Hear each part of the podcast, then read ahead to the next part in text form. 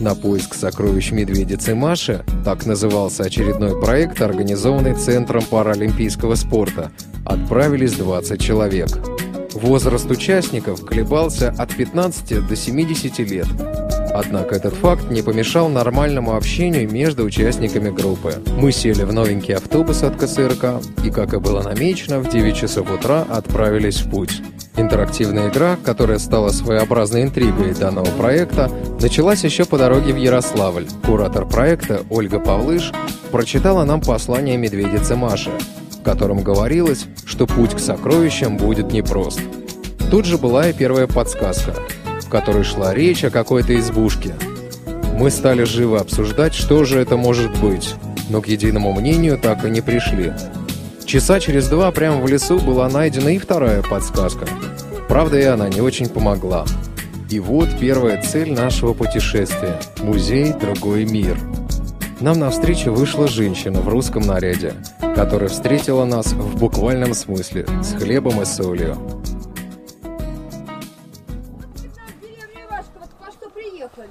Правда в другом мире. Вчера За сокровищами приехал. Вот. Ну ладно. Ну, поскольку гости-то у нас сегодня вроде как незнакомые. Да, у нас, наверное, ни разу не бывали. Нет. Ну, вот как незнакомых гостей положено хлебом солью встречать. Да. А знает кто-нибудь, что ж такое хлеб? Хлеб. Только не говорите, что это голова.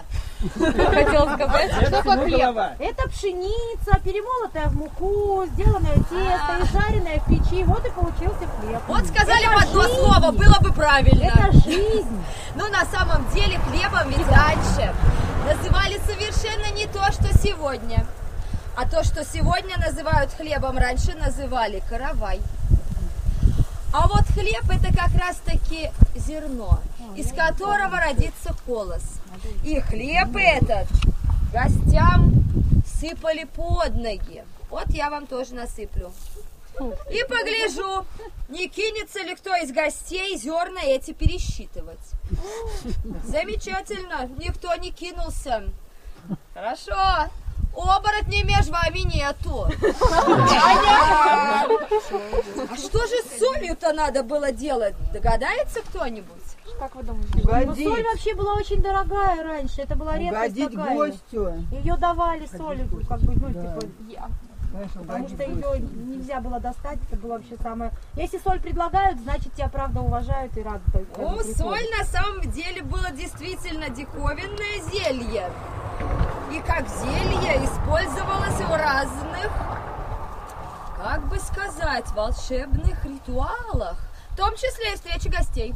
И соль сыпали гостю на голову. Да. И глядели, не шарахнется ли кто от соли.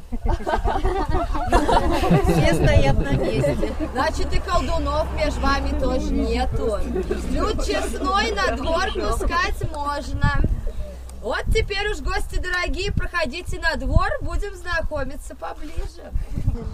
Пройдя через ворота, мы попали в достаточно просторный деревенский двор. Подходите ко мне, вставайте пошире, чтобы я Давайте кружком встанем, чтобы всех было наших увидала.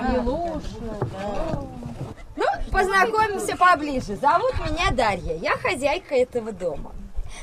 Вот, и э, мы с вами сегодня, ну, прежде чем все-таки решить тут некоторый вопрос, который меня все спрашивают, спрашивают, нет ли у нас чего.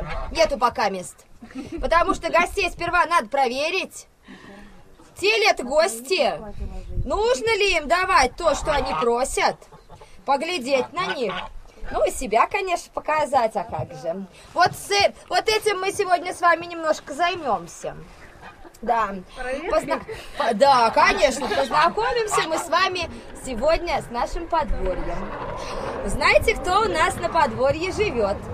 Можно этих, э, кто у нас на подворье живет, и погладить, и даже покормить. Ну, Обязательно. Ну, это, конечно, Обязательно. если пальцы будете пихать не туда, то куда. Это уж любой укусит. Вот.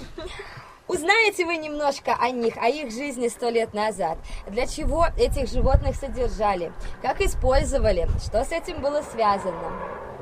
Потом мы с вами пойдем в дом И как положено, угостим наших гостей, как говорится, чем Бог послал. Ну и расскажу я вам о том, как жили крестьяне сто лет назад в крестьянском доме, что с этим было связано, а кто жил в каком месте этого дома, как части этого дома назывались. А, вы сможете познакомиться с, с некоторыми предметами крестьянского быта, которые использовали сто лет назад. Вот, ну а после этого дела, если у нас будут на то желающие, я думаю, будут, будут. Мы все-таки поглядим на наших гостей, насколько они сильны в крестьянских работах. Кто хотел посуду мыть?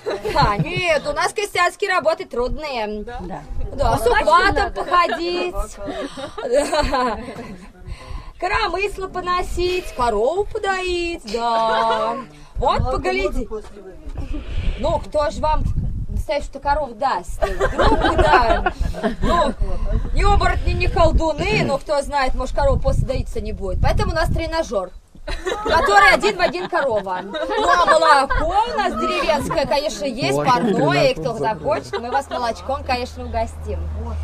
Ну, а вот после-то уже и решим, отдавать вам то, чего хотите или нет. Ну что, гости дорогие, пойдем мы с вами потихонечку знакомиться с нашими обитателями. Вот Нам навстречу проходим. вышли гуси, которые громко кричали, но особенно близко старались не подходить. Уходим, вот тут вот останавливаемся. Отзывчивые. Вот нас уже встречают. Да, да, да.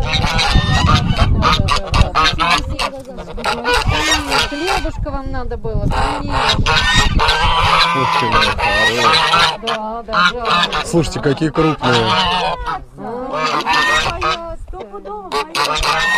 Они идут, они идут навстречу, вы смотрите. Они знакомятся, хлеба не просят. Ну, а встречают нас, кто знает, кто это такие? Гуси. Гуси, гуси, Гусь, конечно. Гуси, это еще маленькие. Ну, скажу сразу, что гуси – это типично славянские э, э, домашние животные. Были одомашнены они достаточно давно. И в диком виде они живут на нашей с вами территории, где мы проживаем. Вот, там живут гуси, утки, ну а также кролики. Это тоже наши славянские, э, типично славянские животные. Вот же ребят Дарья дала нам в руки кролика. Позволила покормить же ребят. А мы с удовольствием ее слушали и фотографировались. Для многих общение с животными настолько близко было впервые. Только не говорите, что она старая или седая, она обижается. Затем Дарья пригласила нас Ну в что, дом. гости дорогие, милости просим в дом, к столу. Проходим. Кто-то.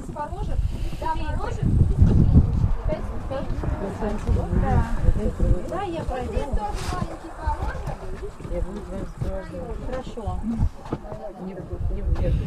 поможет. А пока мы обедали, Дарья рассказала нам об убранстве русской избы и о том, как жили крестьяне.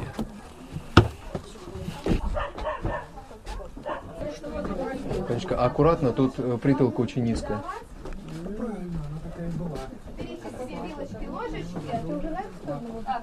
Тарелочка. Ну, а мы с вами пока заходили в избу, прошли через два помещения. Первое помещение называется крыльцо. Его мы минули очень быстро, и на крыльце никогда не встречали гостей. Хозяин всегда выходил гостю на улицу, либо приглашал гостя войти в дом. Э, Крыльцо считалось границей жилой территории, и эта граница должна быть всегда на замке. Вы, наверное, знаете такое правило сегодняшнее. Не здороваться через порог. Не передавать ничего лично, а через порог, да, нужно либо выйти к гостю, либо впустить его к себе. То есть вот это мифологичное мышление дожило, видите, до наших дней в наших с вами сегодняшних правилах. Ну, второе помещение, через которое мы также прошли, называется сени. Слово сени происходит от древнего корня сень, то есть тень. Сени в переводе с русского языка на русский обозначает темное помещение, потому что в сенях никогда не делали окон. Почему? Да потому что крестьяне все, что не делали, все делали себе в облегчение жизни. Сени темные по этой же причине. Чтобы не было холод, не выходил, да? Нет, дело в том, что осенью в деревне несметное количество мух.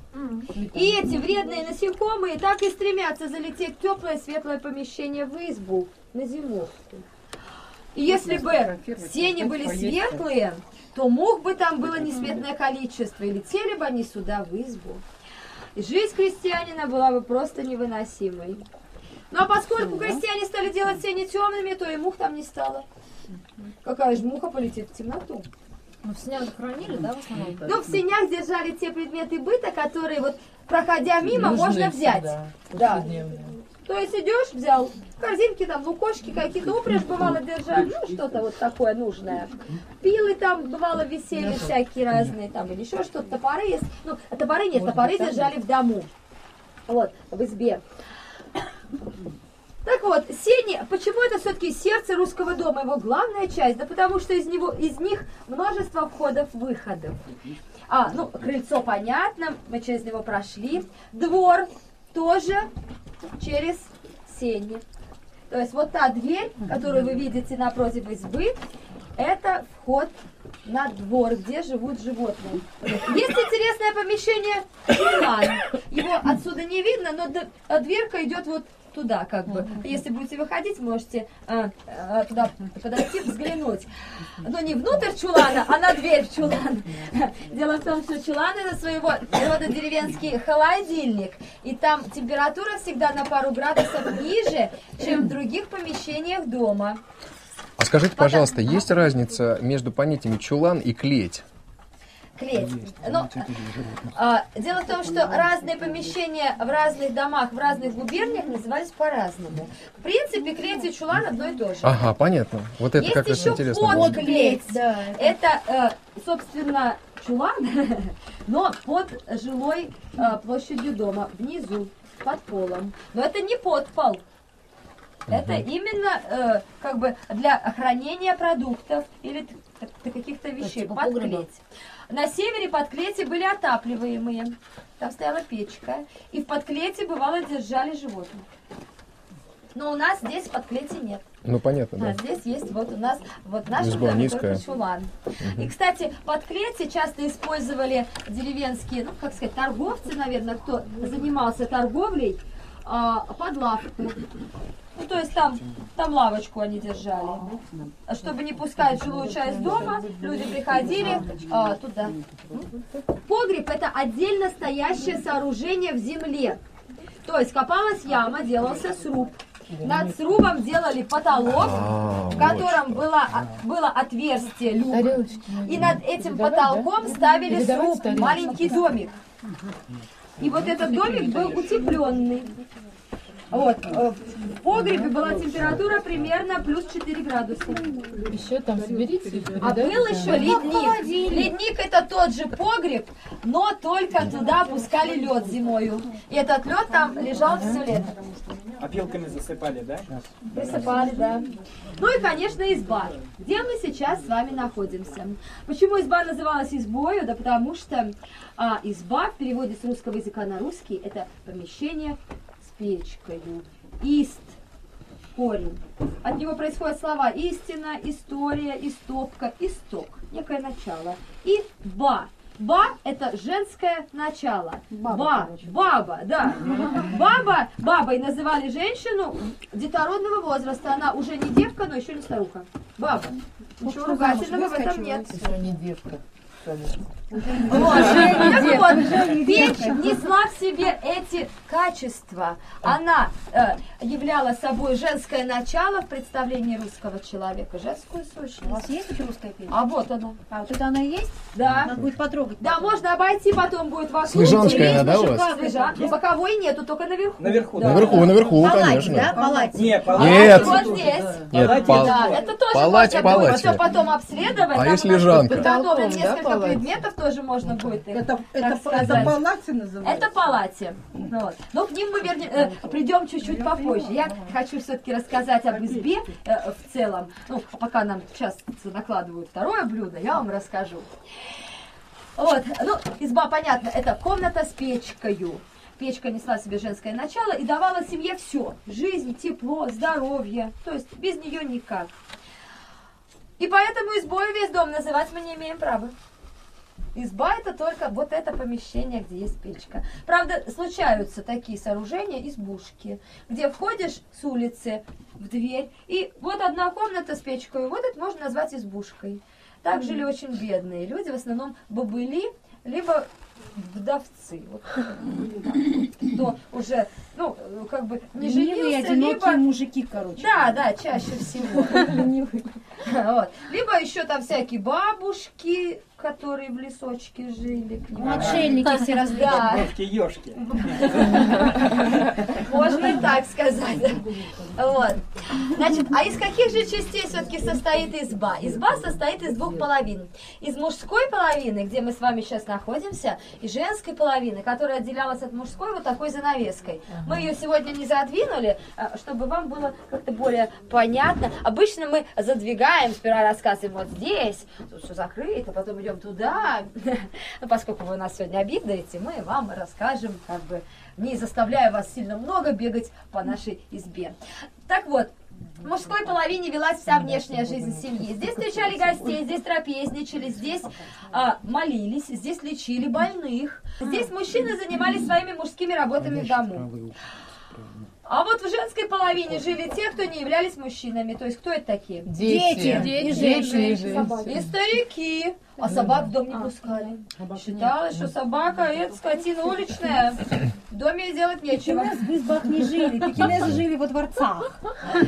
Даже кошку не пускали в избу. Потому что кошки, они такие противные, имеют такое вредное качество бегать по по лавочнику, это полка, которая Ага. идет по периметру лавки, ловить там чего ни попадя и скидывать оттуда посуду, которая была очень дорогою. Поэтому кошек тоже в избу не пускали. За редким исключением, если кошка была примерного поведения. Люди тут живут. А мужская половина, в свою очередь, состоит из двух важных частей. Как мне уже сказали, красного угла. Красный угол вот здесь находится. Он называется красный, поскольку находится в самом ближнем углу к восходящему красному солнышку. И красное солнышко, приходя в этот мир, первым делом касается своими лучами красными этого угла. Поэтому такое название. А что ж такое интересное в красном углу? Оказывается, в глубокой древности самые первые божества в сознании человека это солнечные божества. Их изображения делали, эти изображения хранили в определенном месте дома, то есть в красном углу, в самом близком к восходящему солнцу. Ну, шло время. А, на Русь, как говорится, пришло христианство.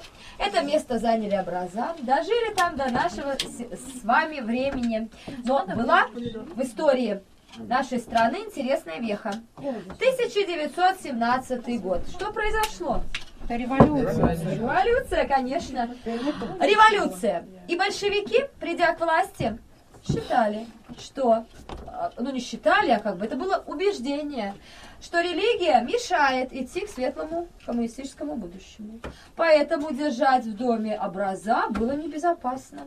Мало ли какой комиссар придет, кто знает, в каком он духе, и сошлет в Сибирь всю семью. Лишь от того, что образ стоит в углу в красном. Крестьяне образа прятали. От греха подальше. А вот как вы думаете, есть ведь поговорка «Свято место пусто не бывает». Утратил ли красный угол свое Нет, значение? конечно, портрет Ленина вешали. Или На Сталина. самом деле все правильно. Мифологическое мышление в крестьянах очень сильно было.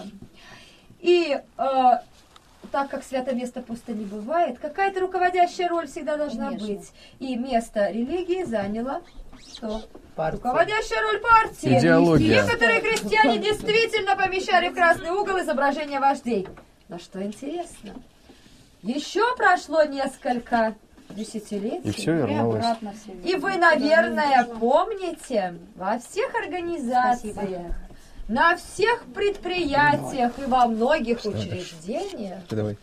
Было такое помещение, называлось Красный уголок. Красный уголок. Передавай, Юль, там есть уже. И вы, наверное, знаете, что же там находилось в этом красном там есть уголке? все. Все, у всех есть. У тебя меня. Портреты, далее Грамоты. всевозможные предметы, которые носили, выносили, заносили по разным. В общем, всякие коммунистические эти самые. Библиотека была там, наверное, да, таблицы висели с текстами, которые наизусть надо Устав знать. партии. плакат ой тройки, например. Была такая тумба, Как куда приходил докладчик, проводил собрание, да, Это трибуны. Своего рода, так сказать. Ну ладно, все эти предметы как можно назвать одним словом? Атрибутика. Музей. Э, вернее, а, Я бы сказала предметы культа данной эпохи. Видите, как интересно? Из религиозного взгляда на мир красный угол трансформировался в целую комнату, помещение, красный уголок уже в атеистическом взгляде на мир. Но ни название своего, ни функции не утратил. Вот как бывает на свете, интересно. Ну а с красным углом в понимании крестьянина связана и часть деревенского этикета. Оказывается, когда приходил... а, Сюда, сюда. Гость должен был перекреститься на иконы, а потом так сесть за стол. Да, еще одну тарелочку. Безусловно, заходя в избу, кстати, по этой причине мужчины всегда с непокрытой головой входят в избу, а, потому что тут находится образа, как в храм. А женщинам можно заходить в платке Хватит, хватит. С покрытой головой. Так вот, когда гость приходил, этот гость был желанным в данном доме, то его, конечно, приглашали войти и сесть в красный угол. Но гость, отвечая хозяину почтения, не имел права пройти и сесть далее, чем середина вот этой долгой лавки. Не далее, чем висит зеркало. С первого приглашения.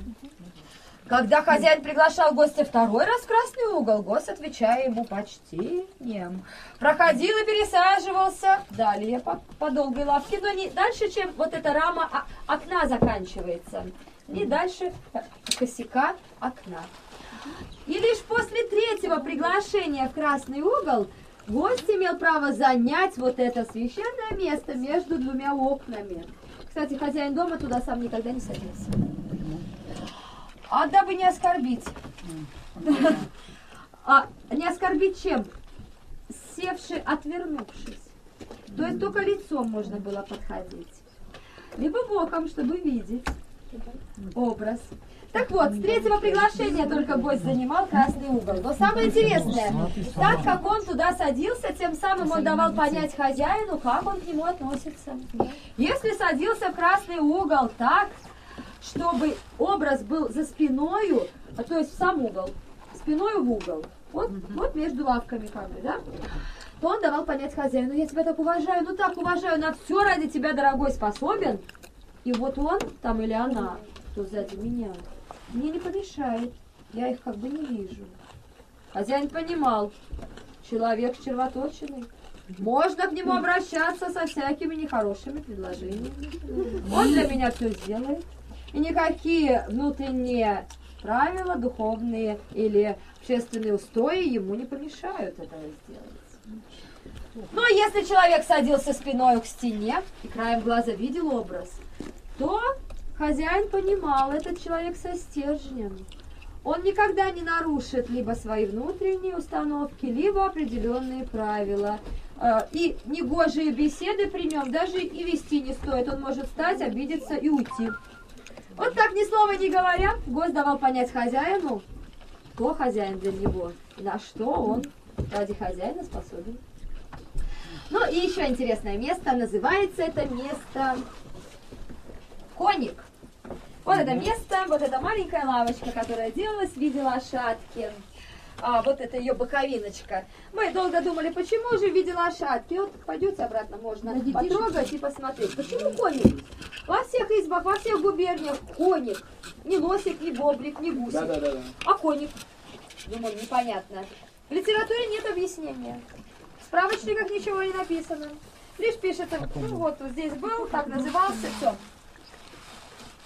Лишь когда у нас появились лошади, мы поняли, почему коник именно коник, почему он везде коник, и не гусик, и не бобрик.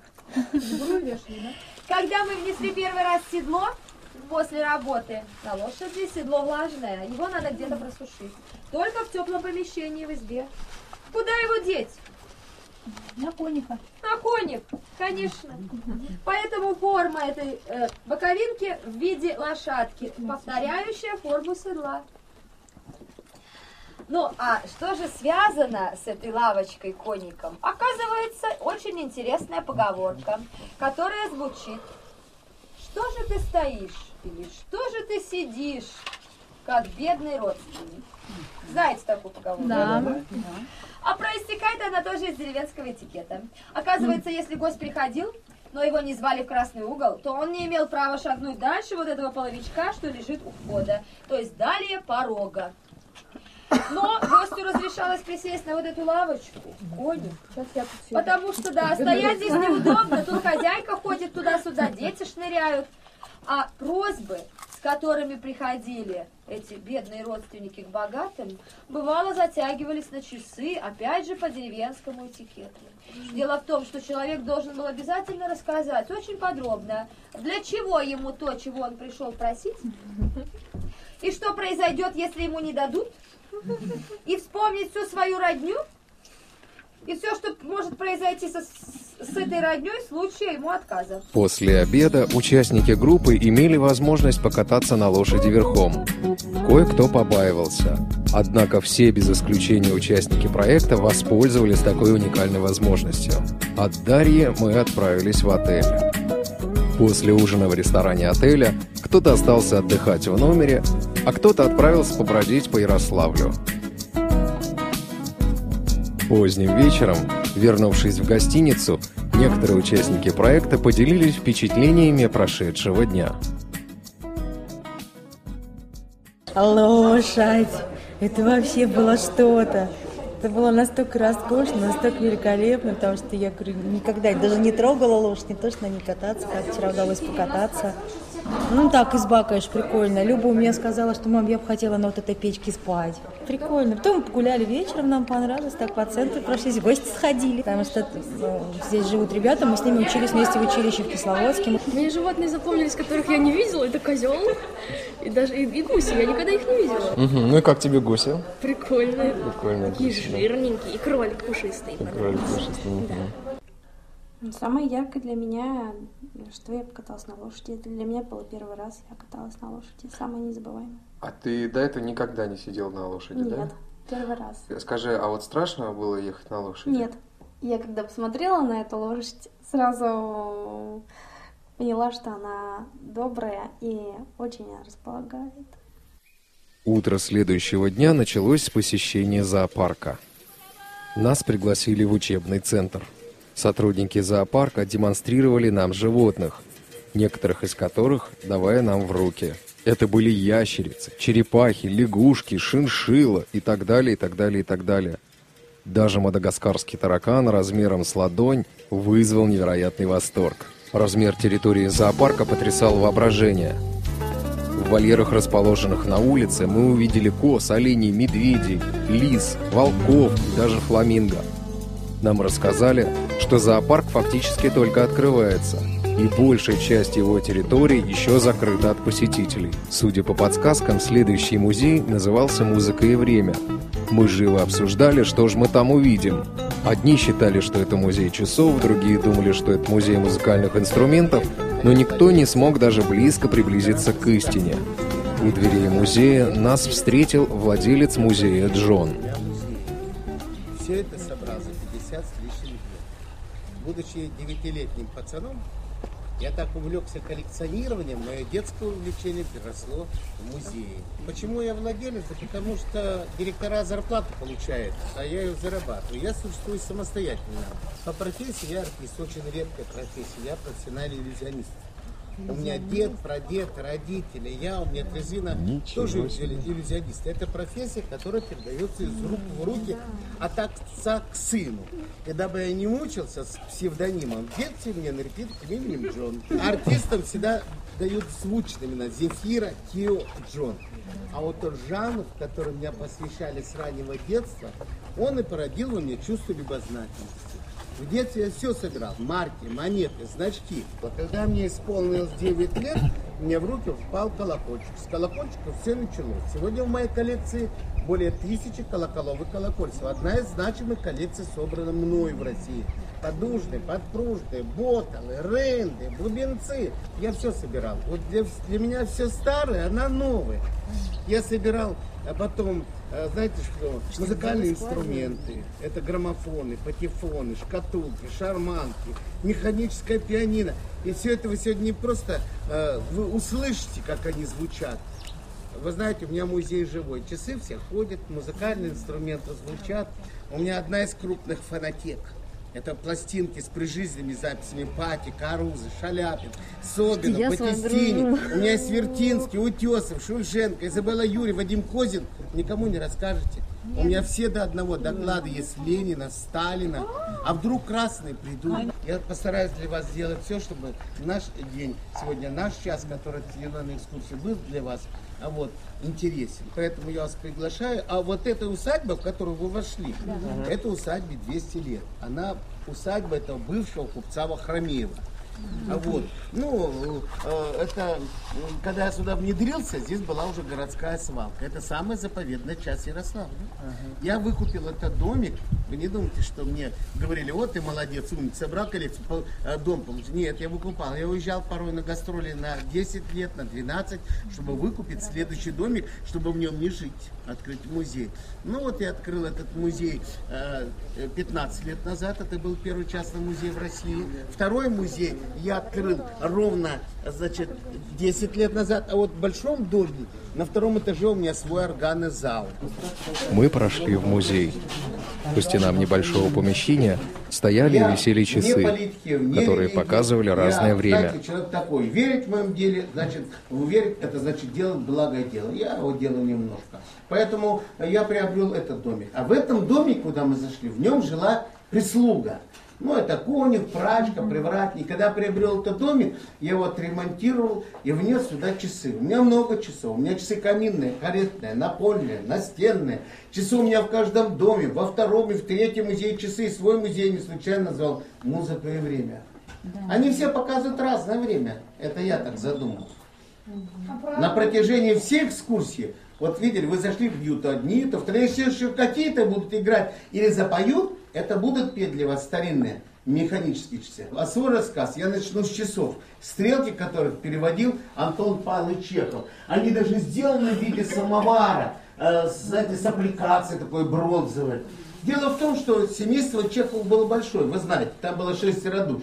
А его племянник Михаил Чехов недолгое время служил в городе Угличе. Вы были в Угличе? Да. Это городок убиенного царевича Дмитрия. В этом городке даже был свой профессиональный драматический театр. После революции театр закрывает.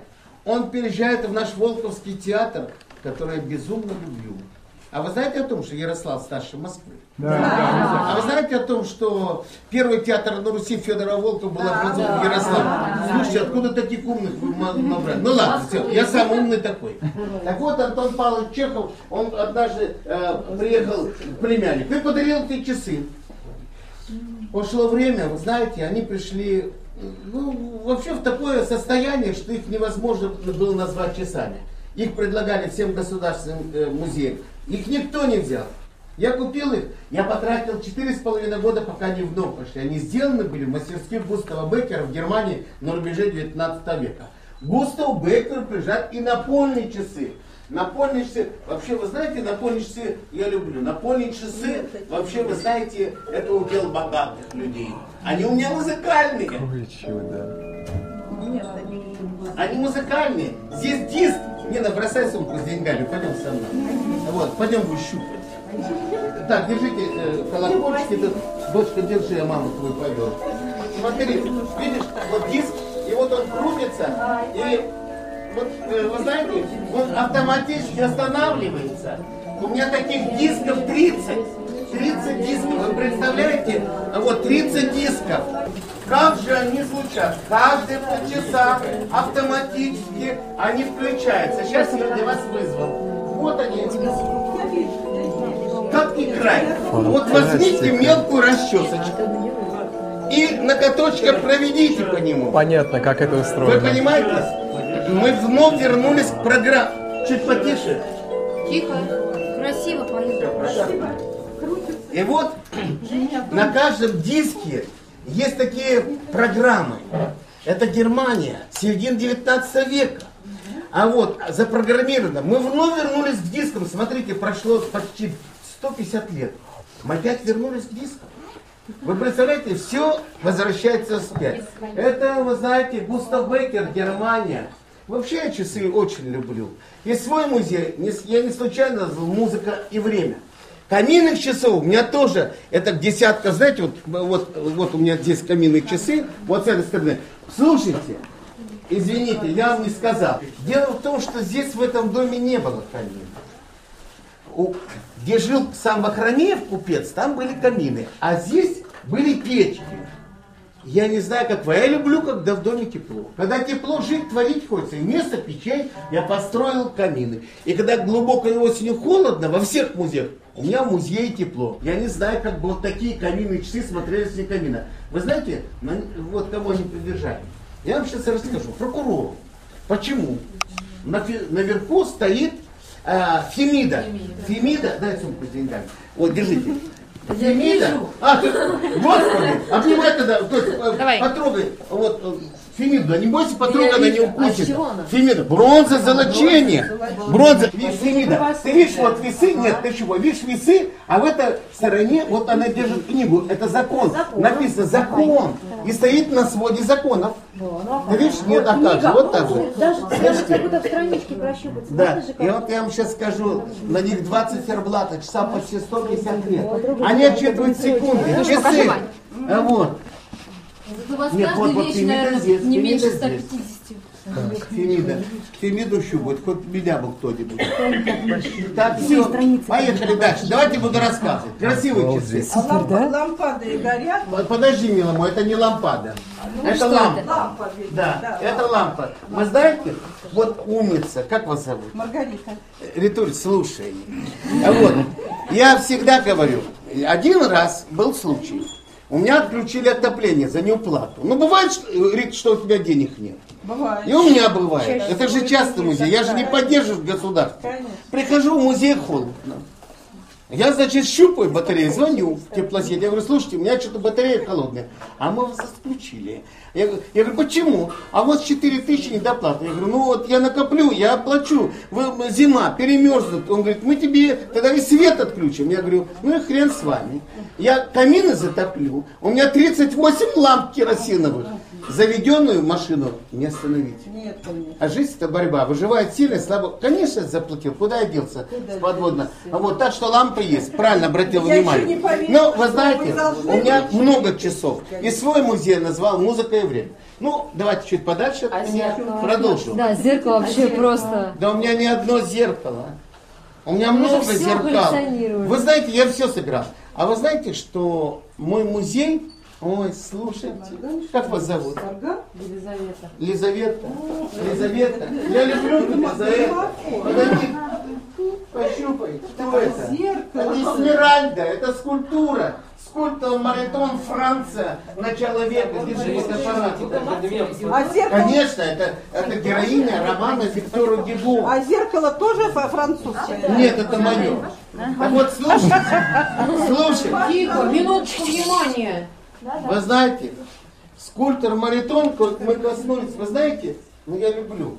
Вот когда приходят ко мне в музей, уходят, говорят, вы знаете, Джон, такое впечатление, что мы не в музей пришли, а к человеку-чудаку, который живет в 18 или в 19 веке. Вот посмотрите, мебель у меня, часы, музыкальные инструменты. Моих залах все говорит об ушедшем времени, что это было. И у меня есть. И поэтому скульптура, она дополнение интерьера. Это скульптор Маритон прожил короткую жизнь. Из, и, и- изваял около десятка скульптур, одна из них у меня. Вы понимаете? Многие приезжают, говорят, продай часы, продай скульптуру. Я говорю, а зачем? Ты что, дурак? Я говорю, умный. Ты знаешь, сколько на денег? Я говорю, а зачем мне деньги? С деньгами, с большими можно сдохнуть. Конечно. А вот, поэтому, вы знаете, я не продам. Купить могу. Ну ладно, о часах я могу часами. И свой музей, не случайно назвал «Музыка и время». Садись на стул. Садись на стул, пока... Вот, молодец. Как тебя зовут? Жень, слушай. У меня еще много граммофонов, чуть подальше. А ты знаешь, сколько стоил, Жень, граммофон в России сто лет назад? Столько, сколько стоит три коровы. И твоя прабабушка Женька стояла перед выбором, купить граммофон или купить три коровы. Она знает, что выбирала? Как ты думаешь? Коровы. Корову. Ей было там 15-16 лет. Ей корова вам нужна? Тебе нужны три коровы? Нет. Мне одна не нужна. И одна не была. Она выбирала граммофон. Она в те годы была молодая, любила. Ей тоже хотелось слушать небезызвестных того периода певцов Паки, Каруза, Шаляпина. И сегодня, как сто лет назад, для, для вас звучит старый граммофон. А граммофон это механика. У него труба. И вы знаете, опять будет для вас. А где вы такой огромный купили? Лебедь. Послушайте фрагмент.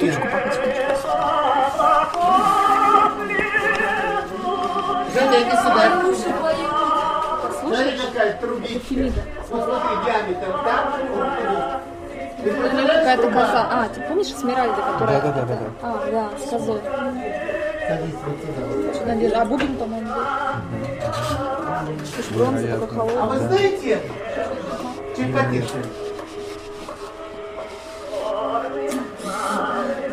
знаете, вот отрегулировать скорость можно, звук нет. Что делали бабушки? Брали кофточку, ваша? Вот, хорошо.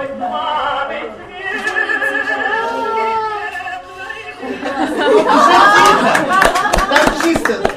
Уже до вас пять групп прошло, там, там чисто. Трубу затолкал тихо, а вот сейчас смотрите. Вот так регулировался звук. Конечно, такой граммофон был неудобен. И на смену такому граммофону шумно. Так вот, на смену таким граммофонам, ну, звук, звук надо было как-то регулировать. Тише, громче. Шли такие граммофоны. А вот, вы знаете, это механика. Ой, как тяжело отремонтировать патефон сейчас. Сейчас одни юристы, программист. А звук Штраус.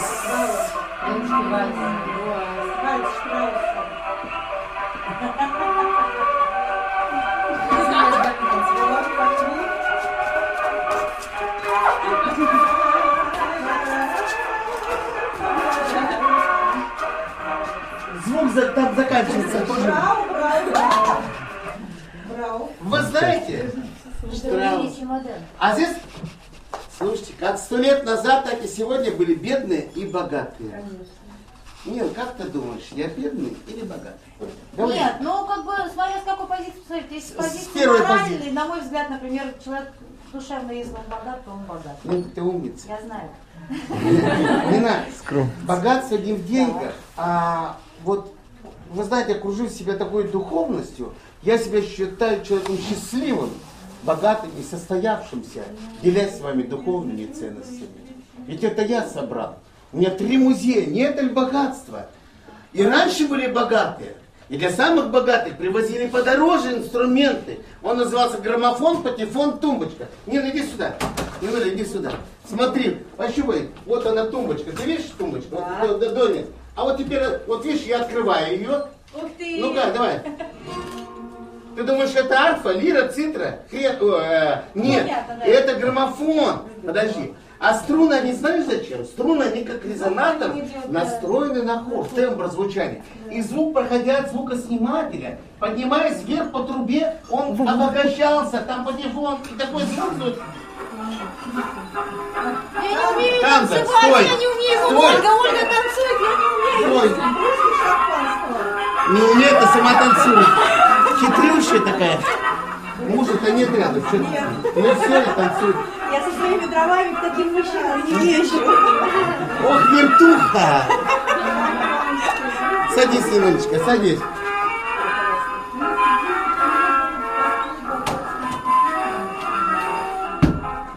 Надо, какой был звук, а? Вы представляете, все это было. И у меня есть. А когда я был маленький, а я тоже был маленький, и мечтал только об одном, что у меня однажды в руках появилась музыкальная шкатулка. Тогда не было аудио-видео, но были музыкальные шкатулки. Так. Нинина дочка, иди сюда.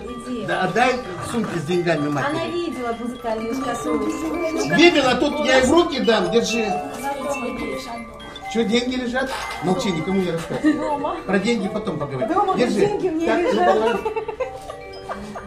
так, кто будет фотографировать нас? Скажи, через... через- Другое, другое скажи. Вот здесь диски, ты видишь, нет какие? Здесь уже маленькие диски. Она такие же вот диски, как в часах. У меня 30 дисков в этой шкатулке. У меня такие подекале, румба сам поминует и танго. Вы представляете? Это было и есть у меня. Ну, у меня много музыкальных шкатулок, у меня их около десятка. Они все разные. И по форме, и по конфигурации, и по музыкальному звучанию. Вот у вас это что, вот, как вас зовут? А, зовут меня тоже Джон. Меня просто друзья зовут Джон. Ну так получилось. Что, артист, что ли? Примерно. Примерно. Держи. Иди сюда поближе ко мне. Повернись. Вот так вот, так держи. Ты видишь, здесь такие же маленькие диски.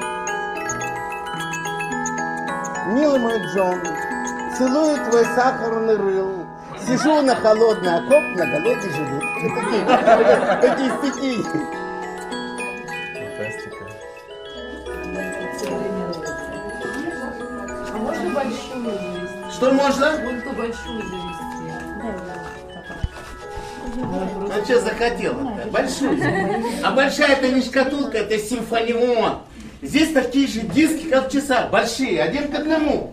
Вот вы знаете, раньше ведь не было радио, телевидения, а были металлофоны. Они стояли в трактирах. Нет, что такое трактир? Ресторан, мы только что были. Нет, это не ресторан. Трактир, ну правильно, забегала. Забегаловка Она учит Нину, да, молодец.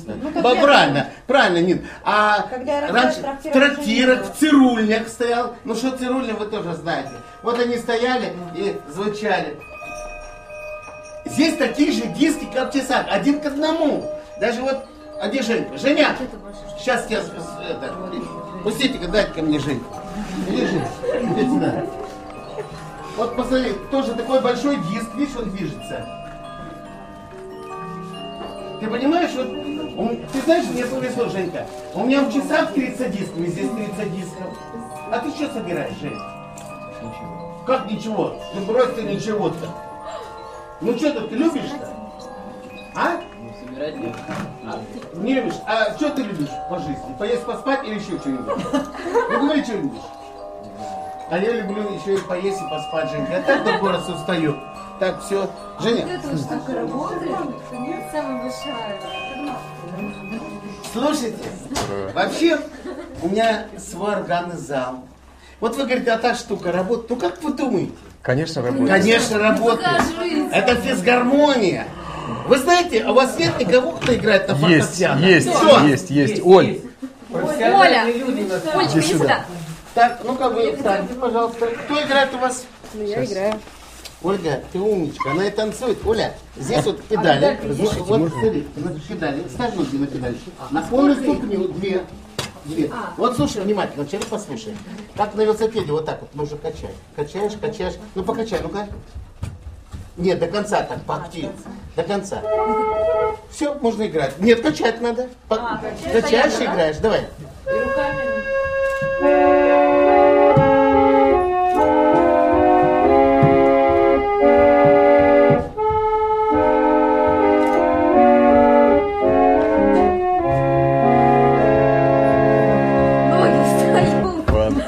давай качай, давай играй, устаю. Может, я тебя на работу возьму, главное, устаю.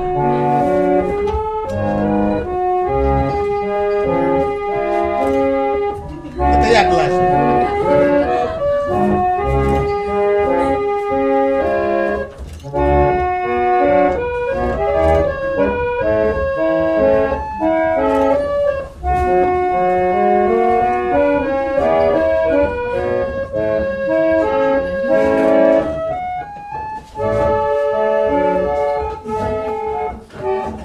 Колокольчик в студию!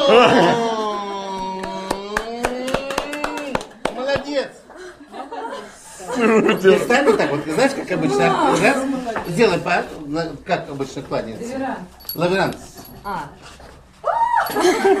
Колокольчик в студии, это Спасибо. Подарок. Все, пойдем дальше. Поднимите руку, кто в своей жизни скакал шарманку. Вот. Сколько Живьем ну- ни разу. Где? Даже обманывать нельзя придумать. Дижоне, в Дижоне. Где? В городе Дижоне. Здравствуй. В России. В России нет. Вообще в России. Россия, России Шарманка нет. это Россия. Ну вот э, Тихо, тихо. Я говорю, в России кто слыхал? И, конечно, нет. я и в Германии слышал у Бранденбургских ворот, я и в Италии. В России. Малахов меня Андрей пригласил, когда заиграл, все телевидение сбежало. Нет звучащих шарманок. Малахов Андрюха мне говорит, Джон, приезжай, мы с тобой на Арбате постоим. Все деньги Арбата будут наши. Я говорю, не наши, а мои, потому что я буду играть. Я вам скажу, у меня настоящая шарманка. Я и приобрел эту шарманку в Грузии. А вот в Кутаиси. Я когда был в Грузии, я увидел шарманку, она была разрушенная. Ну, вот. Но вы знаете, шарманка в Ярославле никогда не было своего шарманщика. Все шарманщики жили в крупных городах. Это Москва, Санкт-Петербург, Рига, Одесса, Киев, Тифлис. Да и в Москве на всю Москву, дай бог, если один-два шарманщика. Один стоял на таганке, а другой одевал на себя шарманку. Вот здесь у меня петли есть на шарманке. Вот, где Нина? Нина, иди сюда. Нина, иди пощупай. Кто кого? Шарманку кого? Нет, я говорю, Вот, вот видишь, какая шарманка? Это, это не шарабан, это мини-орган. В нем множество, в нем множество деревянных труб. Так вот, я восстанавливал посредством германской фирмы Зауэр. Эта фирма находится в Франкфурте на Одере.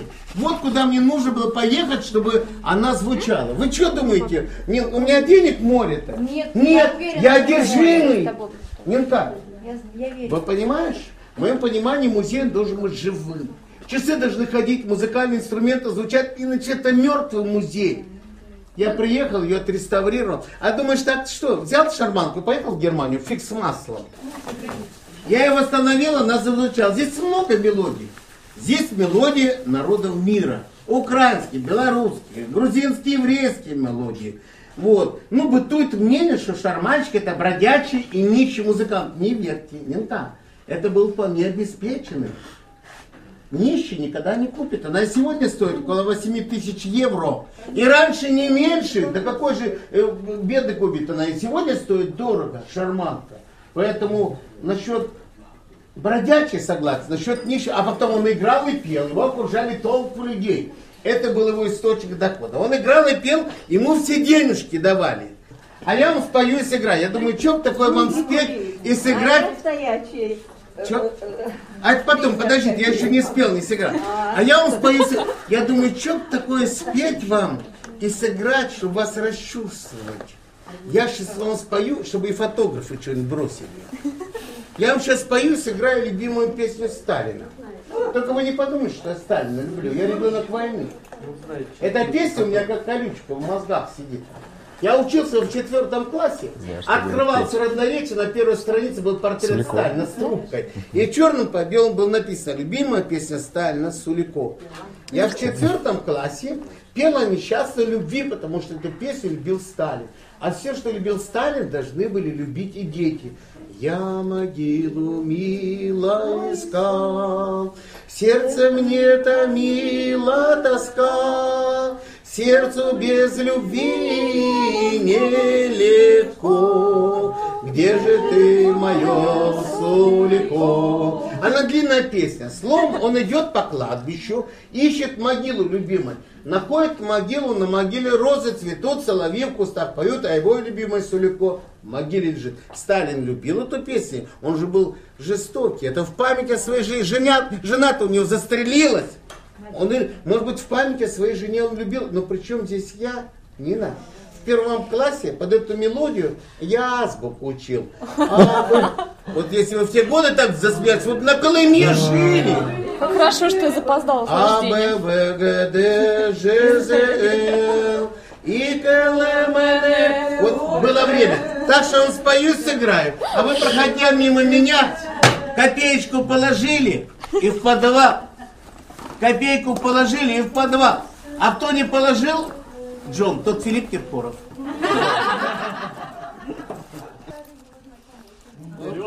Да, поэтому, а я пою...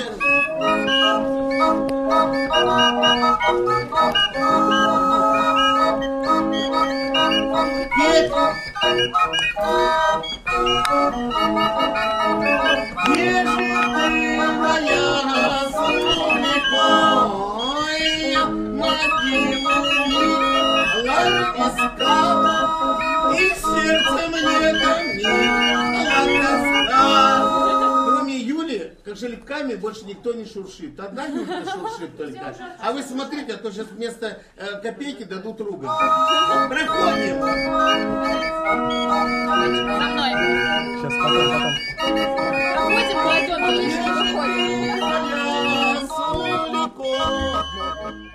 Нет слов, чтобы описать тот восторг, который мы ощутили от общения с Джоном и его музеем. Но пришло время расставаться. Мы тепло попрощались и вышли во двор, где нас ожидали два великолепных экипажа. Каждый экипаж был запряжен двойкой великолепных лошадей. Мы ехали по набережной Волги и центру Ярославля. Казалось, что это происходит не с нами, настолько невероятны были ощущения. Во время поездки экскурсовод рассказывал о достопримечательностях Ярославля, мимо которых мы проезжали, и о исторических фактах, связанных с Ярославлем. Пересев в автобус, мы отправились в музей-заповедник. А по дороге экскурсовод продолжал рассказ о Ярославле. Мы приехали в Спасо-Преображенский монастырь, который, собственно, и есть музей-заповедник. Дело в том, что Екатерина Великая своим указом закрыла монастырь, а деньги, принадлежавшие монастырю, отправились в государственную казну. С тех пор монастырь является музеем. На территории монастыря мы посетили музей ярмарки, в котором нам рассказали о том, как проходили ярмарки в России. Затем нас пригласили к наземной звоннице. Вот это маленькая звонница Карельон. Всего у нас в монастыре три звонницы. Одна находится на самом верху, звонит по большим праздникам. Когда у нас преображение, яблочный спас, на Троицу звонит по большим праздникам. Малая на сторожевой башне тоже иногда звонит. А вот здесь у нашего звонаря наземная звонница. И колокола здесь можно увидеть прямо вблизи. Это все колокола старинные. Их можно потрогать и ощутить 18 век. Вот это колокола очень старого завода, завода Алавинишниковых. У нас до революции в Ярославле был лучший завод по отливке колоколов вот именно в нашем городе. Назывался Алавинишниковский завод. И здесь по юбочке старинных колоколов идут буквы выпуклые. Это вот Алла Винишников и сыновья. Так называлось это товарищество. И нас колокола на самом деле уважаемы в истории как живые люди. Вы скажите, пожалуйста, какого еще музыкального инструмента у нас есть язык и губы, корона и юбочка. У всех у колоколов у нас как и одежда есть, да, и части человеческого тела. Язык мы знаем, а губы где? Где губы у колокола? А вот почему он ударяет, да, как раз, вот как раз это губы. Корона наверху, за корону колокол держится. Юбочка вот идет с орнаментом, с красивым, с тесемочками, да. Вот эти колокола у нас звонят. Наш звонарь, он вообще на самом деле очень удивительный человек. Он сам возродил колокольные звоны в Ярославле. Он самоучка. Однажды, когда был совсем еще молодым, пришел сюда, потрогал колокола и влюбился в них на всю жизнь. И вот сейчас уже 17-й год он занимается колокольным делом. Он возродил большую звонницу и себе маленькую частную коллекцию собрал. И у него уникальная техника звона. Вы, наверное, часто колокола слышали, да? Вот играют у нас сейчас на церквях. У нас обычно звонари звонят, делятся на двоечников и троечников. Двоечники, это не имеет отношения к оценкам. Двоечники держат в одной руке по два колокола и звонят, допустим, в 4 колокола, да? Если три троечники, то в 6 колоколов. А наш Андрей умеет звонить в 13 колоколов одновременно. Причем всего вот двумя руками. И мы сейчас его позовем, и он нам позвонит. Я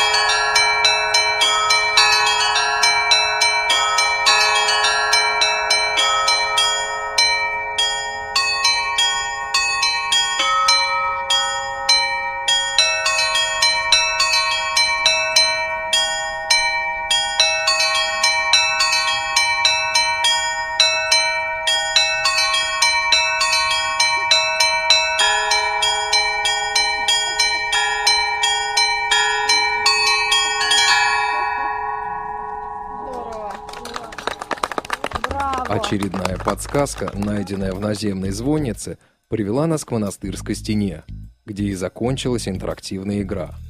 Сокровищами медведицы Маши оказались изумительные сувениры, приготовленные для нас ярославскими друзьями. Деревянные сундучки и деревянные медали, на которых был вырезан медведь – символ Ярославля, а по краю была выполнена надпись по Брайлю «Почетный знаток города Ярославля». Из монастыря мы отправились в Ярославский дом культуры ВОЗ. Нас тепло встречали директор и участники коллективов Дома культуры, которые организовали для нас замечательный концерт. Утром следующего дня мы посетили Федоровский кафедральный собор и еще несколько церквей. А затем, вместе с ярославскими друзьями, прокатились по Волге на теплоходе. Во время поездки мы общались, пели под гитару и любовались красотами Ярославля с реки. К сожалению, пришло время расставаться. Мы обменялись телефонами и адресами с нашими ярославскими друзьями, сели в автобус и отправились в Москву. Хочется сказать теплые слова благодарности всем, кто организовал этот проект, сотрудникам и владельцам музеев, за тот энтузиазм, с которым они попытались приблизить к реальному наше представление о природе, предметах культуры и искусства. Программа подготовлена при содействии Центра паралимпийского спорта, культурно-спортивного реабилитационного комплекса Всероссийского общества слепых и студии Ивана Онищенко.